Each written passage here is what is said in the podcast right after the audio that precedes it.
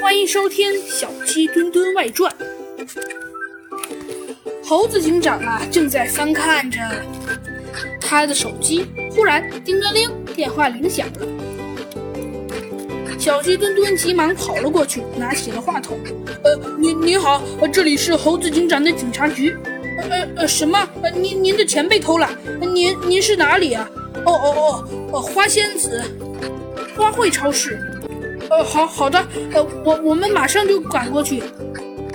小鸡墩墩说完，挂了电话，跟猴子警长说道：“呃，猴猴子警长，刚才花仙子花卉超市的收银员小芳打来了电话，说半个小时前，呃，他到店里开门，忽然发现保险柜被打开了，居然丢了五万元的现金呢，另外还丢了几盆花。”小鸡墩墩告诉猴子警长：“嗯。”五万元现金和几盆花，很有意思。为什么要偷花呢？猴子警长说道：“好吧，那我们去看看。”很快，猴子警长和小鸡墩墩便坐着警车来到了犯罪现场。来到花仙子花卉超市，老板一先生一看猴子警长来了，立马说起了案情。今早是收银员小芳先到店里的。大概是九点钟左右，我一般会迟一点过来。但小芳很快给我打电话，说保险柜开了，里面空空的，我吓了一跳。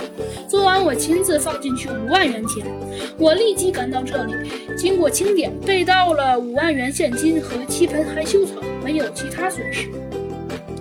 嗯，等一等，你说七盆含羞草也被盗了？猴子警长插了一句：“嗯，没错。”是的，花盆都在，只是里面的含羞草全没了，所以一眼就看出来了。我也正纳闷呢。我们这里漂亮珍贵的花多得很呢，毕竟是花卉超市嘛。可是小偷为什么就偷了最不值钱的含羞草啊？而且花盆也没偷。易先生苦笑着摇摇摇了摇头。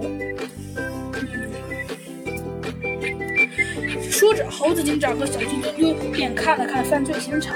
发现门窗都没有撬动的痕迹，在保险柜上也没有提取到有价值的指纹，小偷肯定是有备而来的。